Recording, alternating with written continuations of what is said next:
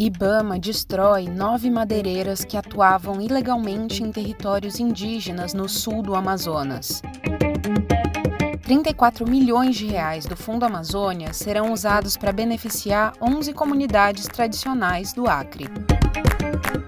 Polícia Federal e Ibama investigam crimes relacionados ao contrabando e acobertamento de mercúrio usado no garimpo na Amazônia. Esses são os destaques do Amazônia em 5 minutos, que a equipe da Amazônia Latitude selecionou para te atualizar sobre o que aconteceu entre os dias 2 e 8 de novembro na maior floresta tropical do planeta.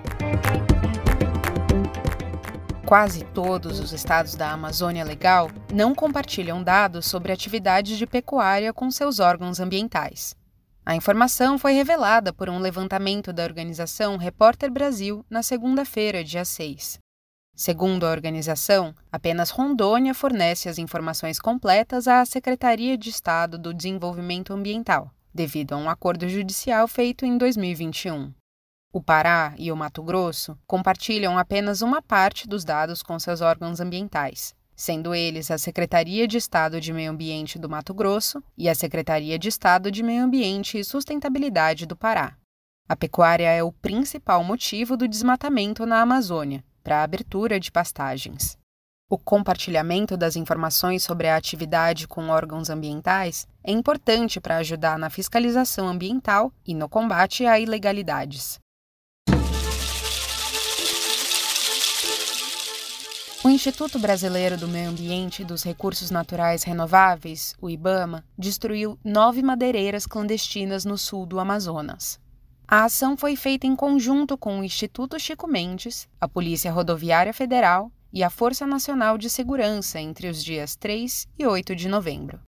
As madeireiras foram destruídas por estarem atuando ilegalmente dentro de terras indígenas. Na investigação, o Ibama descobriu que 11 das 26 madeireiras instaladas no entorno de Santo Antônio do Matupi, distrito do município de Manicoré, atuavam sem autorização. Nove delas foram destruídas. Ao sobrevoar a região, o Instituto também descobriu que algumas das madeireiras possuíam áreas de manejo licenciadas, mas extraíam a madeira dos territórios indígenas. Durante a ação, foram apreendidos 1.500 metros cúbicos de madeira, equivalente a uma área desmatada de 100 campos de futebol. Nos últimos anos, o sul do Amazonas se consolidou como uma nova fronteira de desmatamento na Amazônia, com destaque negativo para as cidades de Lábria e Apuí. Em mais uma semana consecutiva, o Amazonas sofre com a seca e as queimadas. O mês de novembro começou com chuva em alguns pontos do estado, mas a situação ainda é alarmante. Na primeira semana do mês, o estado viu novas cortinas de fumaça e nuvens de poeira. Segundo o governo do Amazonas, a causa da fumaça desta vez foram queimadas no Pará, estado que bateu recorde de queimadas em outubro. O Pará registrou 11.378 focos de calor em outubro, o maior número de queimadas no estado no mesmo mês desde 2008. Mas existem controvérsias sobre a culpa do Pará na fumaça no Amazonas. Outra possibilidade é que a fumaça venha de queimadas no próprio Amazonas.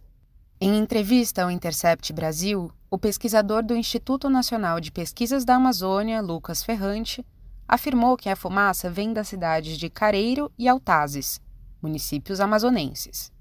Em uma das tempestades que atingiu Manaus no dia 5, ventos de 70 km por hora se juntaram à fumaça das queimadas e criaram uma nuvem de poeira que encobriu a cidade. De acordo com o Centro Gestor e Operacional do Sistema de Proteção da Amazônia, nuvens de poeira como essa são comuns nessa época do ano, quando o estado passa pela transição entre a estação seca e a chuvosa. Segundo o governo estadual, entretanto, a estação de chuvas irá atrasar em 2023. Normalmente ela começa em novembro. Neste ano, só irá começar em dezembro. Até o dia 8, foram anunciados quase 700 milhões de reais pelo governo federal para o combate à crise no estado. Na terça-feira, dia 7, o governador do Pará, Helder Barbalho, afirmou que o petróleo não é o negócio do Estado. se referindo à economia paraense. A afirmação foi feita em uma entrevista para Globo News, quando o jornalista Roberto Dávila o questionou sobre a possível exploração de petróleo na margem equatorial. Segundo o governador, a decisão sobre a exploração do petróleo é do governo federal, e a vocação do Pará é, na verdade, a pecuária, a agricultura e a mineração. Ao falar sobre a mineração, Barbalho também tocou no tema do garimpo ilegal e destacou o narco-garimpo como um dos grandes desafios do Estado. O narco-garimpo é uma atividade que funciona a partir da aliança entre o crime organizado para o tráfico de drogas e o garimpo, um problema que tem se agravado na região. O governador revelou que existem planos para a mobilização da Força Nacional, do Exército Brasileiro, da Marinha e de outros órgãos de segurança pública para o combate ao narco-garimpo no estado. Outro desafio do Pará, de acordo com Barbalho, é o balanceamento das questões ambientais e sociais, atendendo às demandas da população e preservando a floresta. 34 milhões de reais do Fundo Amazônia serão usados para beneficiar 11 comunidades tradicionais do Acre.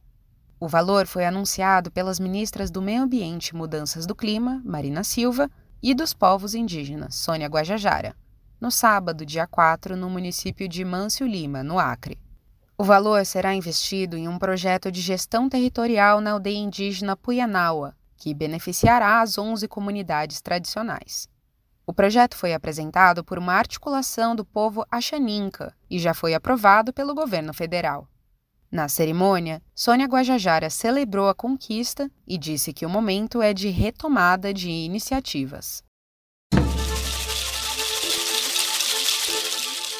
Na quarta-feira, dia 8, a Polícia Federal e o IBAMA deram início ao cumprimento de 34 mandados de busca e apreensão nos estados do Amazonas, Mato Grosso, Rio de Janeiro e São Paulo.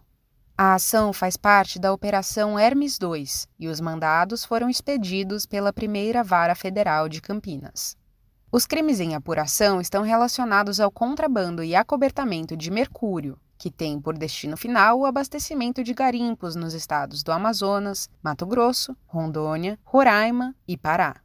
No total, 140 policiais federais e 30 servidores do IBAMA participaram da operação. Todo o material probatório e os bens apreendidos serão encaminhados para a Delegacia de Polícia Federal em Campinas, para a continuidade das análises. A operação em andamento é uma continuação da Operação Hermes 1, realizada em dezembro de 2022 com o objetivo de desarticulação do uso ilegal de mercúrio. Eu sou Amanda Peste e esse foi o Amazônia em 5 Minutos, uma produção da Amazônia Latitude.